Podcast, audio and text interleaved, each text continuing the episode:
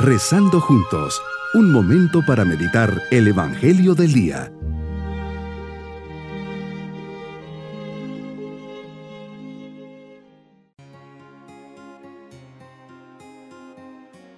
Comenzamos este día, 31 de enero, memoria de San Juan Bosco, poniendo nuestro día en las manos de Dios y con la intercesión de este gran santo que formó y educó a tantos adolescentes. Le decimos al Señor, me pongo en tu presencia, Señor, con todo mi ser, para dialogar y escuchar lo que quieres decirme.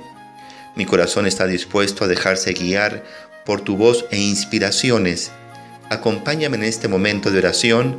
Quiero compartir contigo mis alegrías y mis penas, ilusiones y dudas, triunfos y fracasos. Todo está en tus manos al comenzar este día.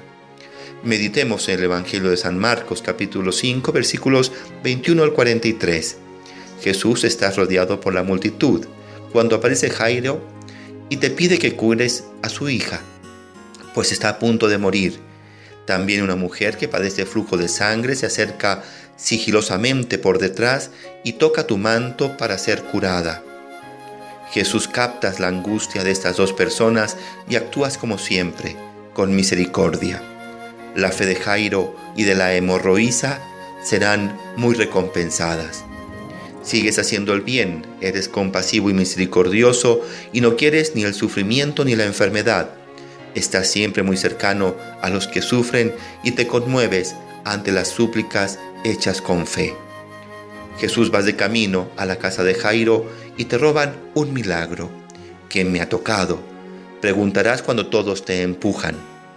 Una mujer cuya enfermedad era vergonzosa y mal vista, se acerca a ti con gran fe.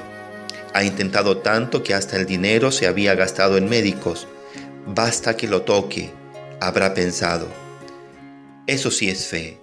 Así, en un momento como el buen ladrón, te roba este milagro. Por otra parte tenemos a Jairo. Más que nunca la fe le es necesaria, pues después de haberte suplicado con insistencia ahora la noticia de la muerte de su hija. Parece que el mundo se le viene encima, no es para menos, es su hija. Se trata de la muerte de una niña, sabemos lo que significa perder a un hijo. No hay palabras, es un dolor que desgarra el alma. Los parientes y amigos de la familia lloran. Jairo recurre con angustia a ti para pedirte tu ayuda.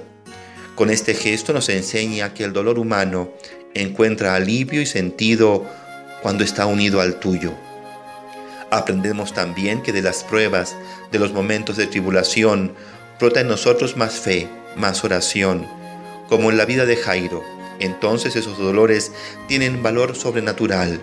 Cuando el sufrimiento llegue a nuestras vidas, tenemos que volver con más confianza y con más fuerza hacia ti. Si, tuviste que padecer en la agonía en Getsemaní, la flagelación, los tormentos del Calvario, por amor a nosotros, ¿no seremos nosotros capaces de vivir nuestros dolores por amor a ti? Jairo cree que puedes curar a su hija y lo haces. No temas, basta que tengas fe. Esta es la lección que nos das como maestro. El que cree en ti no quedará sin respuesta a su deseo. Siempre escuchas y respondes a nuestras peticiones. Eres Padre, amigo y compañero que vela por sus hijos con amor. Y aquí viene el gran prodigio, las palabras que cambiarán la historia de esta familia, de este hombre en este momento de tribulación y desconsuelo. Contigo hablo, niña, levántate. Y la niña se puso en pie inmediatamente. En nuestra vida también es necesario remontar el vuelo, elevarse desde las miras humanas para creer que tú lo puedes todo. La clave, la combinación que pone en marcha su acción es precisamente la fe. Tú mismo lo dijiste repetidas veces. Si tuvieseis fe como un grano de mostaza, diríais a este monte, desplázate de aquí a allá, y se desplazará, y nada os será imposible. La fe no solo es necesaria a quien está enfermo, sufre por alguna calamidad o está pasando una mala racha. Tarde o temprano la vida nos probará y solo quien se puede elevar será capaz de abrazarse al auténtico sentido de la vida. La auténtica perspectiva se ve siempre y solo desde arriba, desde la fe. Mi propósito en este día es pedirle al Señor la gracia de tener una fe operante y luminosa, como la de Jairo y la hemorroísa. Me esforzaré en poner en acto mi fe. Mis queridos niños, como ven Jesús hace grandes prodigios.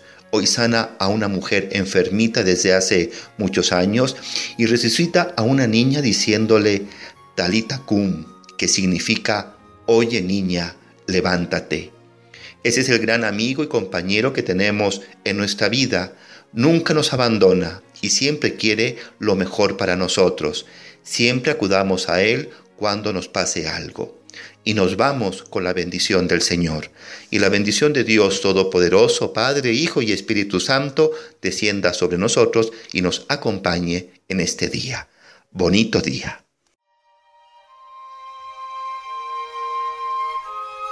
Hemos rezado junto con el Padre Denis Doren, Legionario de Cristo.